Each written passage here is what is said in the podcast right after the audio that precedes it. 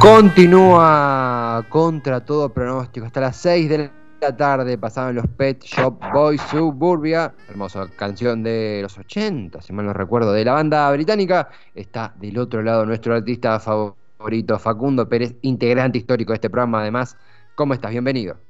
¿Qué tal, señor Esteban Chacho? Qué gran elogio, me parece que me queda grande el favorito, no tanto así el artista. ¿Cómo va? ¿Todo bien? ¿Qué, ¿Te está acompañando algún, alguna, ¿cómo se dice? No, influencia, no, alguna, cuando, ah, Infusión. ah, infusión, eso. ¿Te está acompañando alguna Siempre infusión? tenés a mí, ¿eh? Mira, a ver si la reconoces. Eh, té helado de Tahití, por supuesto. Con vainilla, muy bien. Para mí estaba jugando con un autito de juguete. De esos que le haces con la rueda para atrás y después lo soltás y corren.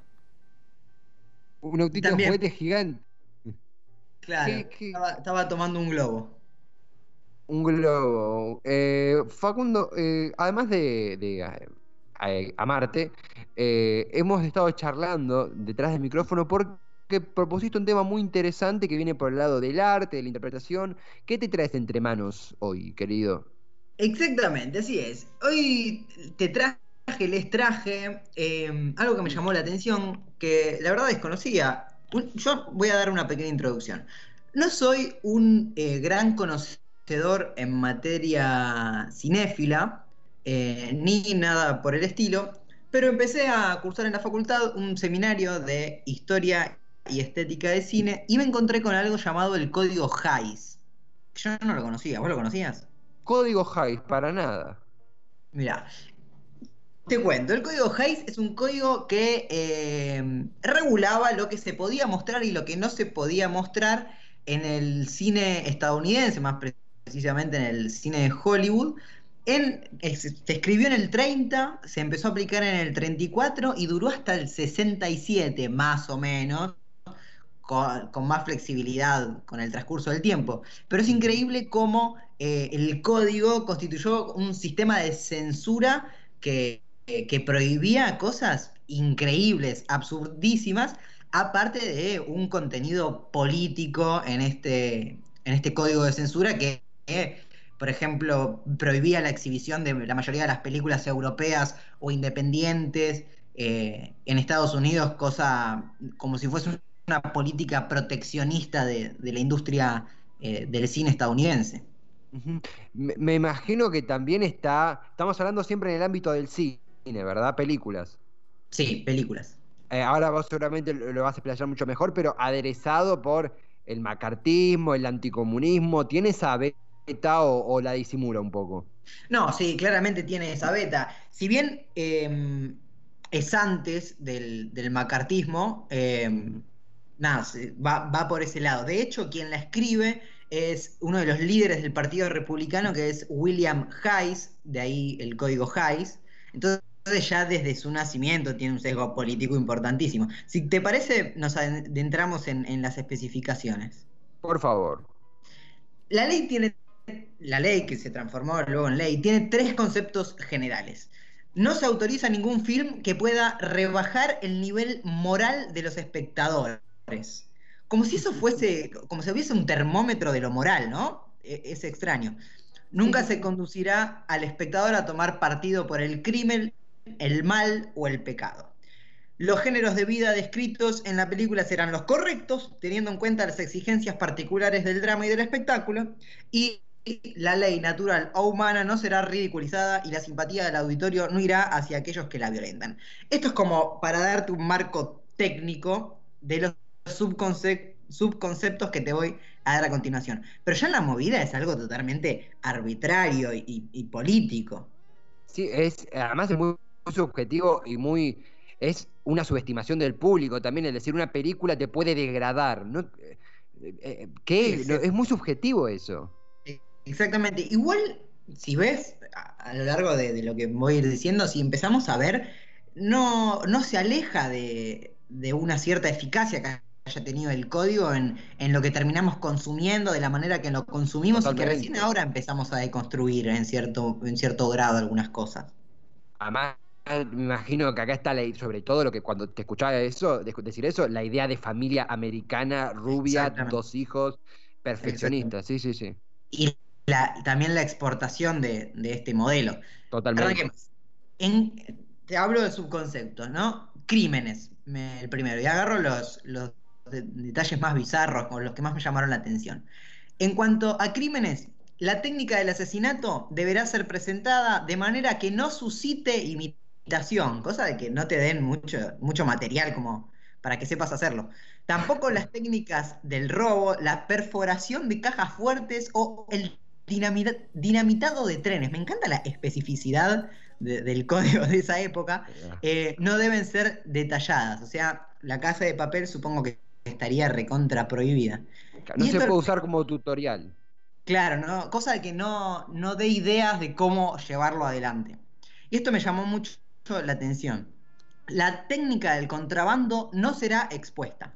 O sea, puedes mostrar muertes mientras no lo detalles demasiado. Puedes mostrar robos, dinamitar trenes, edificios, mientras no lo detalles. Ahora, el contrabando, no. Es además eh, una especie de, de- una suerte de no incites a la gente a hacer lo que hace un actor por un guion en una película. O sea, creo que esta gente, obviamente que es jodiendo un poquito, eh, el diferenciar una película, una ficción de un hecho real es grave. Yo creo que el código Hayes muere cuando empezaron a decir los actores no, no prueben esto en sus casas. Es como ahí, ahí muere el, el No lo código Hayes. en su casa. Después seguimos con el alcohol. El uso del alcohol nunca se debe representar de manera excesiva. Pensá que en todo este... eh, la, la verdad no sé de qué año data la ley seca, pero debe ser por ahí, en las cercanías de, de los 30. Ya, ya te lo googleo. Ley seca. Ya, esto es la lo que nos permite la radio eh, en vivo. Sí. Eh, entre Sí. 1920 y 1933. Claro, bueno, em- empieza a funcionar una vez que se levanta la ley seca, así que va por ese lado. En cuanto a la religión, los ministros del culto en sus funciones de ministros de culto no serán mostrados nunca bajo un aspecto cómico o crapuloso. Los sacerdotes, los pastores y las religiosas nunca se podrán mostrar capaces de un crimen o de un grupo impuro. Y ahora agárrate esta porque te cae de culo. El personaje de Cristo debe ser tratado con respeto. Cristo no es un tema para una comedia.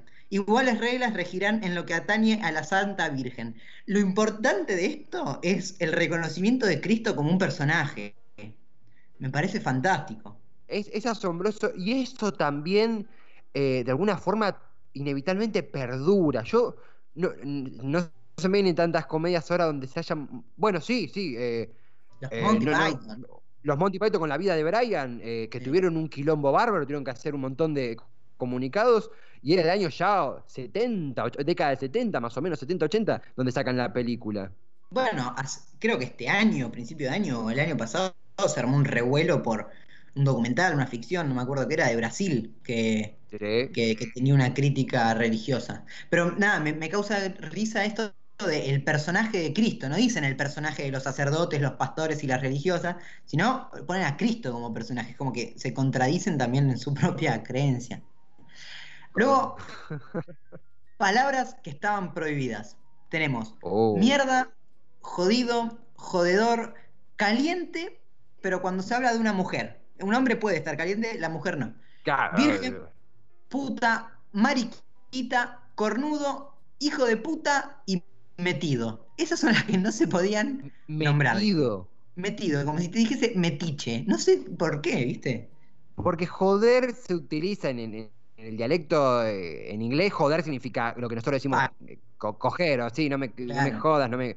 Pero me metido que. ¡Wow! Que, que- no, no se me hubiera Sí. ocurrido nunca, el resto sí. Hay otra que saqué, esto f- tiene una impronta mía, ¿no? Pero digo, saqué otra que en la traducción era quilombo, pero me pareció que quilombo era como muy difícil encuadrar dentro del inglés. Entonces me pareció sacarla. Pero estaba, estaba como en la traducción estaba. Y acá em- empieza lo que a mí más me llamó la atención, que es todo lo referido a la sexualidad. Y acá Mm. hay cosas realmente increíbles. Arranco. Los films no dejarán suponer eh, que formas groseras de relación sexual son cosa frecuente o reconocida. El adulterio y todo comportamiento sexual ilícito no debe ser objeto de una demostración demasiado precisa ni ser justificados o presentados bajo un aspecto atractivo. O sea, no vas a hacer quedar bien a la mina que caga al esposo. Claro, que la mina diga, esto no está bueno, eh, claro, y sigue. Pero que diga, Claro, no, esto, está mal. No lo intentes en casa, como decíamos. Exactamente, como una bajada de línea. Que es esto lo que decías vos, ¿no? la familia americana. En las escenas de pasión no se mostrarán besos ni abrazos de una lascivi- lascividad excesiva, de poses o gestos su- sugestivos. Nunca se tratará tampoco el tráfico de blancas. Mm. Y en este aspecto, a mí me llama la atención porque en el nunca se tratará el tráfico de blancas, también prohibís la crítica del tráfico de blancas.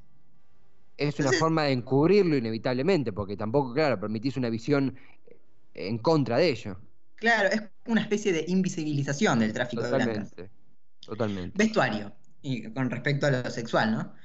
El desnudo co- completo no se admite en ningún caso. Bueno, hasta ahora previsible. Sí. Esta, esta prohibición alcanza al desnudo de hecho, al, al desnudo en siluetas, o sea, una sombra desnuda no.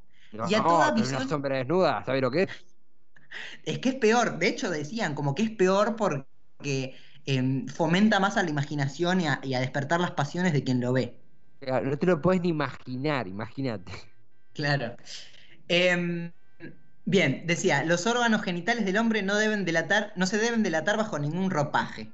Si es un tema histórico, eh, si un tema histórico exige un pantalón ajustado, la forma característica de los órganos genitales debe ser suprimida. O sea, si te pones una calcita del siglo XV, que el ganso no se te note. En, en otras Una- palabras. Pero una almohadilla te pones, no sé qué onda, porque. Sí, algodón, que, que no se note, no sé. Y este, este es fantástico. En torno a la mujer, toda alusión al sistema capilar, incluido las axilas, está prohibida. Bueno, ese incluso hasta, ah, vamos a decir, por, por decirlo así, ayer está todavía esa corriente eh, jurásica de si en una película una actriz está con bello en dicha área, ay no, poco estético, no sé qué. Eso como que ha dejado su semilla aún dando vuelta. Tal cual, totalmente. Pero digo, llevar al punto de la prohibición de mostrar Ah, axilas y capilar, una locura. Una Aparte, ni siquiera el, el texto dice toda alusión al sistema capilar. O sea, ni siquiera charlar sobre eso. Como Claro. si no fuese algo natural. Eh, Después dice, en lo sucesivo queda prohibido mostrar a las mujeres quitándose las medias. Eso, fantástico. uh, Nunca un hombre debe- deberá quitar las medias a una mujer. Es como si quien lo escribió, yo creo que tenía un cierto fetiche con los pies, claramente. Si no, no A entiende. ver, por un lado es ridículo prohibir eso, por el otro es hora de blanquear que es muy sensual la escena de eh, un- un- quien fuere sacándole las medias a su pareja, acompañante, lo que fuere. Es una escena que yo si veo una película digo, ok, vamos a ir por ese lado. Ahora me enojé Está bien, con, le ahora estás- me enojé con- Le está dando una vueltita. Luego, esto es fantástico también. No está permitido para los hombres quitarse el pantalón. Si el En el argumento lo exige. tipo, el espectador no podía ir sacarse los y ver la película en calzones no se podía. No, no, pero aparte, digo, a los hombres que aparecen en la película Claro. no, no les es permitido quitarse el, el pantalón. Si el argumento lo exige, se los puede mostrar eh, con el pantalón ya quitado. Eh, Es, es irrisorio, es como, no te puedes sacar el pantalón, pero sí puedes estar en calzoncillos. Que no te vea, es el típico, hacelo pero que no me entere. Claro. Y después dice, las exhibiciones están prohibidas, el ombligo también. No sé por qué. Mm, Por. Ah, hay unos ombligos que, ojo, eh, hay ombligos muy lindos allá afuera. Lo del ombligo es raro, lo del ombligo es raro. Después, nada, empiezo a redondear para pasar a la segunda parte de esta sección. Eh, en cuanto al decorado, es preferible que las parejas casadas duerman en camas separadas. Si es imposible evitar la cama común, no se permitirá bajo ningún concepto mostrar a la pareja en la cama al mismo tiempo. Tremendo. No puede, se le tiene que turnar para dormir. De, de 0 a 4 dormís vos, de 4 a 8 duermo yo. Claro, tremendo. Aparte es como, se puede mostrar una cama de dos plazas, pero no juntos. E- e- Es extraño. Y otra cosa que estaba prohibida, y con esto, si querés termino, son las operaciones quirúrgicas. Toda visión de un bisturí o de una aguja hipodérmica que penetra en la piel, toda extracción de sangre, qué sé yo, está prohibido. No se podía mostrar. Wow, wow. Eh, eh, acá un poquito me fui guiando también con lo que decías de este muchacho que, que bastante conserva, William Hayes, ya lleva 56, no, 66 años fallecido, eh, pero ha dejado la- en, forma negativa, ¿no? Su, su marca, republicano. Hay un dato increíble, no, no sé si quedó algo pendiente, y porque no quiero, no sé si quedó algo ahí o... Tengo o un, tengo un juego en torno a esto para proponerte, pero decime y, y vamos. No, no, muy cortito. Esto terminó en los 60, ¿verdad? 64, sí. 64. Vos mira 67. cómo el 67, cómo la historia todo el tiempo eh, eh, da luz eh, del lado conservador a embajadores de doctrinas que eh, creemos que son jurásicas o que, o que quedaron muy atrás y de golpe aparece un personaje de la historia re- reciente. ¿Quién era el presidente del sindicato de actores durante, los, durante el año 60, para el año 60? Ronald Reagan, quien luego fue pre- presidente de Estados Unidos y que eh, eh, representaba, doy fe que tenía bastante, debía tener mucho apego por el señor Hayes, de hecho eran del mismo partido. Nada, un Claro. comentario nada más. No, es verdad, es verdad, un, un gran dato. No lo tenía, gran dato. Un actor presidente, aparte. Qué mal Uno. que nos representó a nosotros, los actores. Y encima Reagan era actor de, viste, de western, de películas Sí. que Hayes debía tener una pila en la casa tremenda, o sea, Sí, bien de republicano los westerns, bien de republicano. bien, bien, bien. Eh, Che, pero Te traje, decía, te traje, no sé si querés decir algo más al respecto. estoy muy contento con esta sección. Continúa, por favor.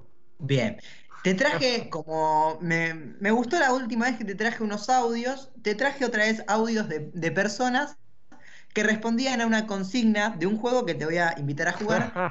que era, si vos sos el presidente de una corporación ultra autoritaria o un país autoritario y podés censurar una temática, género o lo que fuese en el cine y las series, ¿qué censurarías? ¿Te parece que vayamos escuchando y, y a ver qué se nos ocurre a nosotros? Vamos, y solamente una, una sola duda sobre el juego es si o sí tenés que censurar algo. No puedes decir, no, no censuro nada. Tenés que elegir algo sí o sí. No, no, tenés que elegir. ¿Tenés la potestad para censurar? ¿No vas a censurar? Listo. Vale, no te creo. Vamos con los audios primero, ¿crees? A ver, señor operador, el primer audio. Bueno, si yo tuviera que censurar algo del cine, si podría hacerlo, serían las películas de terror.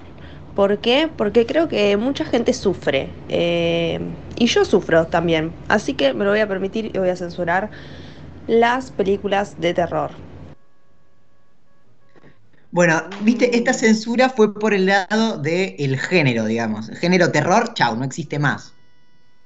¿Se, se dice el nombre de quien lo dijo o anónimo? Sí, le agradecemos la colaboración a Martina Kuriger. Eh, Ah, muy bien, muy bien. A sí. mí me, me pasa algo. En este contexto de, bueno, lo que está sucediendo en el mundo, yo no era de ver películas de terror. Y ahora verlo en este contexto me dan menos miedo. Porque me da tanto cagazo lo que pasa en el mundo real, que el mundo del terror es como que me siento inmune. No sé si me explico. Sí, totalmente. Es como. Creo que lo habías tuiteado vos en algún momento. Sí, creo sí. que yo ci- cito mucho tus tweets. Es como mi, biblio- mi bibliografía son tus tweets. Pero digo, eh, había un tweet que decía, uh, qué bajón, entró el asesino a la casa, pero no tienen coronavirus. Es como, no pasa nada. Eh, bueno, ¿censurarías el género terror? Yo no. Mm, no, no, la verdad que no. De hecho, me estoy volviendo un consumidor de eh, terror, por supuesto, no voy a decir otra cosa. Así que lo banco el, el- el género de terror, sí, sí. Yo soy de los que creen que puede haber cosas muy buenas en todos los géneros y muy malas en todos los géneros también. No, incluso yo estaba pensando que censuraría y es una arista reciente del género de terror, pero no me quiero, no sé si quedan audios, tipo, no me quiero adelantar y A ver, lo tiramos a ver. después. Escuchemos otro audio y veamos. Let's go. Perdón, yo tengo que decir igual que yo sí estoy de acuerdo con la chica, a mí me parece muy aburrido el género de terror. No, Mirá, señor. el miedoso. No, no, no, aburrido, Todo aburrido. un vidrio. ¿Cuál? ¿Cuál del terror? Eh, No sé, eh, la- las que vi, ¿no? Me aburren tanto que ni siquiera me acuerdo nombres, así como para dar ejemplo. Bomba, bomba. voy, voy con el próximo, voy con el Vete. próximo audio. Ya tiene A ver. apoyo la, la emoción. Yo censuraría las manifestaciones en las series, porque si soy autoritaria, para que no, para que no les den ideas. Bueno, ahí quien participaba era Lola Pérez, mi hermana, que Ah, con tan saludo. solo 17 años entendió todo y dice, si soy autoritaria, lo que, lo que prohíbo son los piquetes, las manifestaciones en las películas, así no, no se dan idea para protestar contra mi reinado. A ver, eh, Fidel lo hizo y el cine cubano es un éxito, así que eh, Lola Castro, eh, has ganado. Claro, ella, ella fue por una cuestión más política, ¿viste? Yo Claro. creo que si tuviese que censurar algo político, censuraría los em, la, la apología de- libertaria en las películas. banco, banco. Como Eh, sobre todo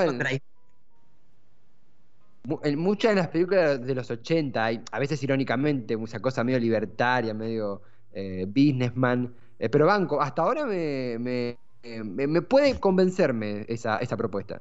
Bueno, ahora escuchemos uno más.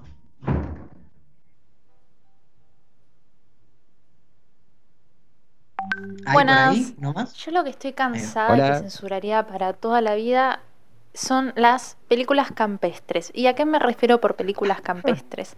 ¿Vieron la típica película que es eh, él es el chico malo, ella la hija del predicador?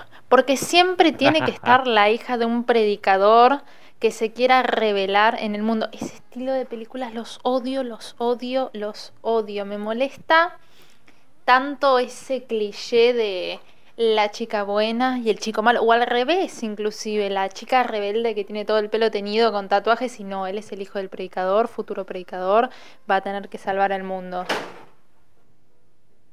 Bueno, mandamos un saludo a Milena Protopapa, quien es la autora de, de este audio y que va, va por un lado, viste, de la temática. Tuvimos géneros, tuvimos política, ahora tenemos temática en esto de el chico bueno y la chica mala, o la chica mala y el chico bueno, que es algo re común, que empieza a pasar de moda, pero que en un momento era todo así. Sí, esa cosa de el bravucón del barrio, se ha enamorado de la Sí. hija del sheriff, oh, y la llevará al baile de graduación. Películas, ¿sabes a mí qué es lo que me frustra de esas películas? Son películas que a veces eh, crecemos con películas de ese estilo, y son películas de corte estadounidense. Acá no hay sheriff, no hay baile de graduación, no hay locker, eh, eh, no, no, no, no tenemos, no, no hay porristas, no existe ese mundo, y está bien, porque nuestra cultura es otra. Pero la consumimos igual, ¿viste? Obvio, claro entenderlo. que sí. Sin entenderlo. Pa- Pasemos otro audio, a ver.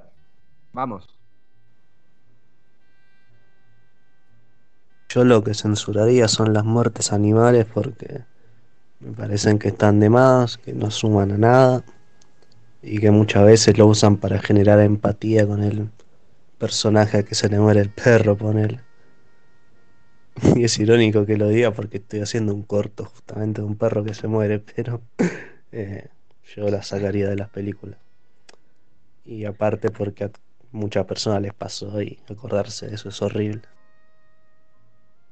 Bueno, acá quien hablaba era Tutuca, fiel defensor eh, de los animales, que no va por un lado tanto de violencia eh, contra los animales, sino de prohibir directamente la muerte de cual muerte ficticia de cualquier animal en las películas. Tipo, em, este, ¿cómo se llama? El- la película esta del Eh, perro. Chico, La de Hachiko. Owen Wilson.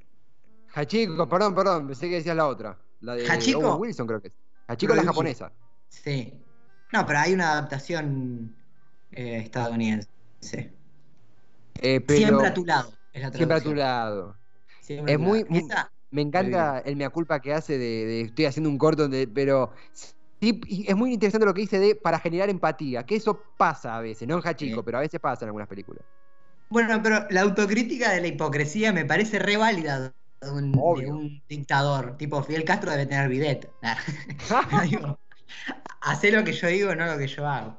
Bueno, si querés, vamos preparando el próximo audio, pero este fue por ese lado, una cuestión más, más animal y de la no muerte ficticia de, de ni siquiera ficticia de los animales. Banco, sí, sí. ba- bancamos, un saludo a Tutuca y es es muy, muy lindo mensaje, me, me cabe, sobre todo la parte de la empatía me cabe. Eh, estamos aquí con Facundo eh, Pérez haciendo contra todo pronóstico. Sección especial, ¿qué censurarías del cine si fueras un dictador? Es como jugar al democracy en la radio, me encanta. Eh, Tenemos eh, dos más, si te parece, bien cortitos. espectacular. Si tenemos el próximo audio, lo tiramos. Dale.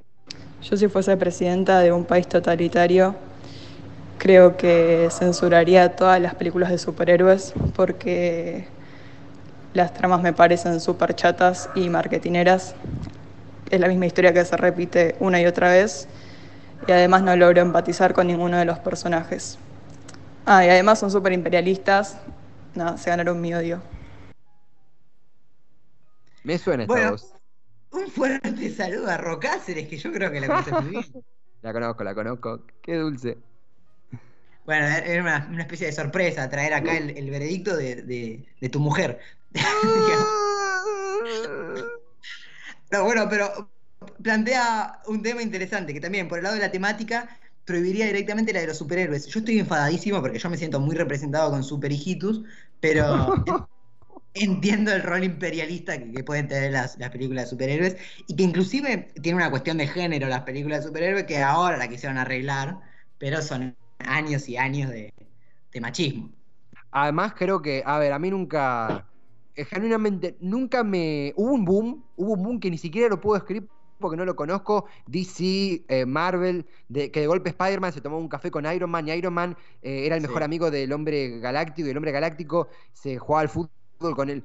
Y yo nunca le, le casé la onda, quizá por carencia mía, nunca le casé la onda. Fui a ver la última de Spider-Man Far From Home para, para hacerle la gamba a mis amigos y porque quería salir con ellos a ranchear, obvio, no es que no fue un sacrificio, al contrario. Y un poco lo que me pasaba era que mis amigos me decían, buena onda, tipo, mirá, por ahí no, no la vas a entender porque Spider-Man cambió, ahora Spider-Man está en la secundaria y la tía May tiene 20 años y Sí. el mejor amigo. eh, y yo decía, ok, bueno, de última, si no entiendo algo, me la banco. Veo la película del año pasado, Far From Home, y chicos, la entendí toda. Es el mismo Spider-Man remixado. O sea, es como la lambada, pero el ritmo es el mismo. tipo, está el- eh, solamente que ahora tiene, tiene una bazooka que le sale de la espalda. Y un poco como que.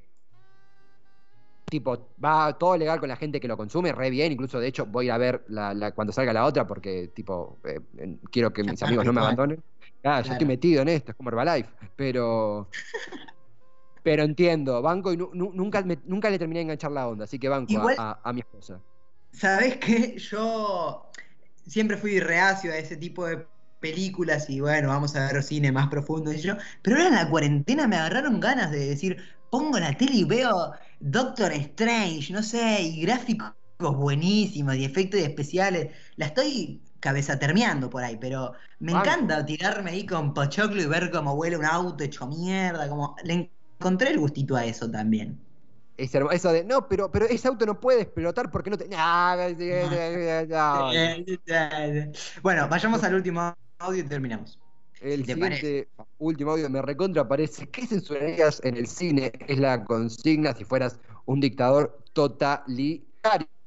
Claro, no, no, no, no de otro lugar. Eh, eh, con amigos, con amigas, con mucha gente que queremos que nos está pasando su testimonio. Eh, si tenemos el último de qué censurarías en el cine si fueras un dictador, eh?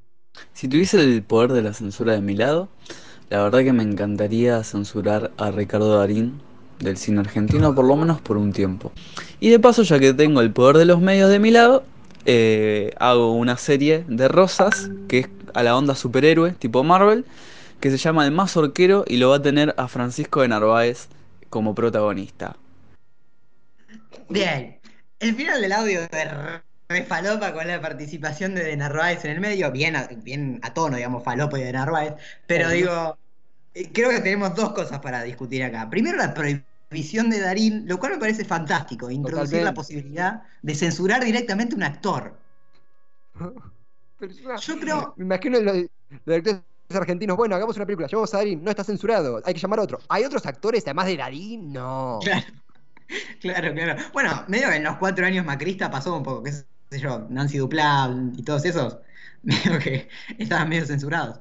Claro. Eh, pero digo, creo que si yo tuviese que censurar al- algo, censuraría el cine español del último año, ese cine bien pedorro de Netflix, Ay, que, que hace de todo y es todo lo mismo y es todo pedorro, y sobre todo un actor, que por suerte no sé el nombre, que es el actor de, de Contratiempo, pero que después está en todas las películas. Ese creo que es el nuevo Darín español y lo censuraría. Es Merlí. No, no, es otro, es otro. Todos son Merlí, después- Merlí con peluca. Claro. Y después, esto, ¿no? De, de si tengo el poder de mis medios, la ficción de qué hago, y él hace la, fi- la ficción de Rosa superhéroe, del mazorquero, lo cual creo que sería, tipo, si existe Samba, en cualquier, en cualquier momento lo meten a Rosas en Paca Paca. Eh, eh, creo que estuvo Samba con, con- con- Samba estuvo con, con cada uno. eh, Pero estuvo con, con Rosas. Es más, te voy a confesar algo. Viste que las noches de cuarentena son muy raras algunas. Entonces, no me podía dormir y enganché, enganché a Samba. Y yo dije, bueno, Samba se limita a la historia nacional. Está, vos imaginate el 3 de la mañana poner la tele, Samba charlando con Vi- Vinicius de Moraes, contándole el surgimiento de la música en Latinoamérica. Fue un regalo del cerebro, fue un masaje Hermoso. cerebral. Hermoso. Eh, eh, hermoso. Amo, Samba. Qué grande Samba. Bueno, no sé si querés arriesgar un actor que quisieras censurar o una serie que quisieras promover y con eso cerramos. Eh, yo tengo va- varias conclusiones. O sea, si, si es que censuraría, censuraría el, el terror eh, mediante screamers. ¿Qué es el terror mediante screamers? Ah, que ya sí. lo conocemos. Es creer que una película de terror es poner una camarita, poner un, un colchón que se mueve solo y cuando el colchón oh, se acerca a la cámara, salta una cara asustándote. Eso no es terror. Eso se llama YouTube y ya existe hace por lo menos 15 años. Eh, actividad paranormal. Eso las detesto. Ahí soy medio bastante termo. Me gusta el terror de, eh, no sé, Carrie, ponele. Y no es una película U de culto, es una película que vieron millones de personas. Y después, eh, cada ficción tiene la obligación, si no son penados con eh, cárcel de por vida, de darle por lo menos un papel en cada elenco a Rita Cortese. Muy bien. Creo que Rita Cortés es rey del suspenso, ¿eh? Me encanta, la amo. Tipo, es como, Sí. me encanta porque te puede decir te amo y te puede decir te voy a matar con el mismo tono, la amo. Sí, sí, sí, hermoso. ¿Sabes qué? Te tiro esta para que nos agarremos a piña fuera del micrófono y si querés, con esto terminamos. Por Vos sos un fiel defensor de la película Huye y para mí es malísima. ¿Cuál- ¿Huye cuál es? La de que- ah, la del del muchacho que cae en una secta, sí. Eh, ojo, eh, sé que hay mucha gente que no le cabió, eh. No, vamos a agarrar a piñas igual, pero eh, sé Sí. que hay un grupito de gente como que. Pero, ¿por, por qué no te gustó? No, no, me, me parece que es para otro debate, pero nada, quería pelearte un rato. No me gustó absoluto. Me pareció muy predecible en todo momento. Sí, igualmente eh, adhiero esto porque concuerdo con vos de que visto a la distancia es como, sí, iba a pasar algo malo. Nunca pensé que no iba a pasar nada malo. De hecho, Sí, el es- póster es, es el chabón llorando, tipo, algo malo va a pasar porque está llorando el chabón. Y se llama Huye la película. La película se llama Algo malo va a pasar. Mm, me parece que este tipo la va a pasar mal. Exactamente. Eh, ¿vos qué pero vos qué, eh, qué censurarías?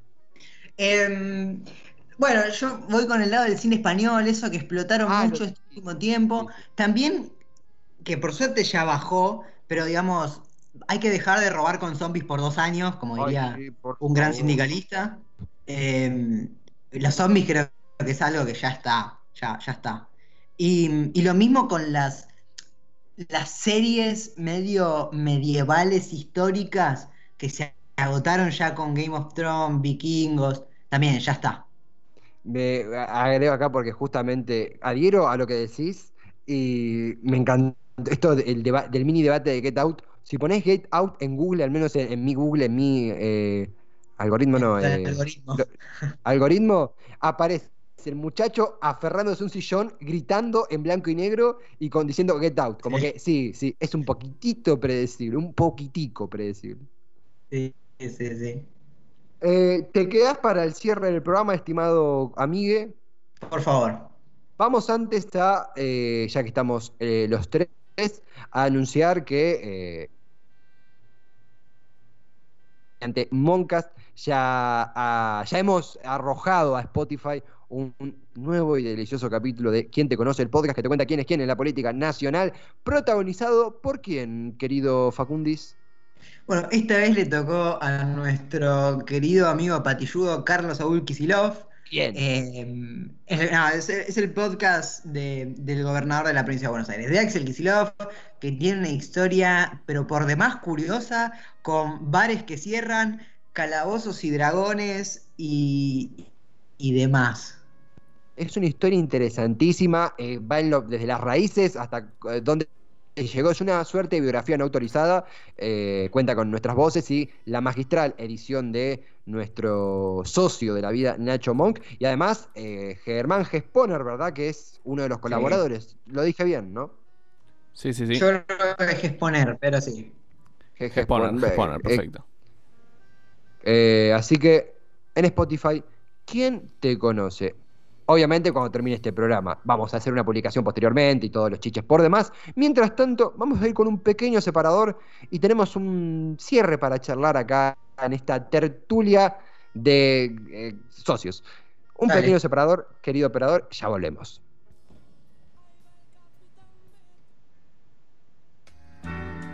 La política que se siente en el alma, en la cabeza, en los bolsillos y en los pies. Aquí, contra todo pronóstico. Un equipo que trabaja sonriente en búsqueda de primicias e historias nuevas, con el optimismo de un pequeño pueblo soleado a punto de ser arrasado por la bomba nuclear de las obligaciones mundanas.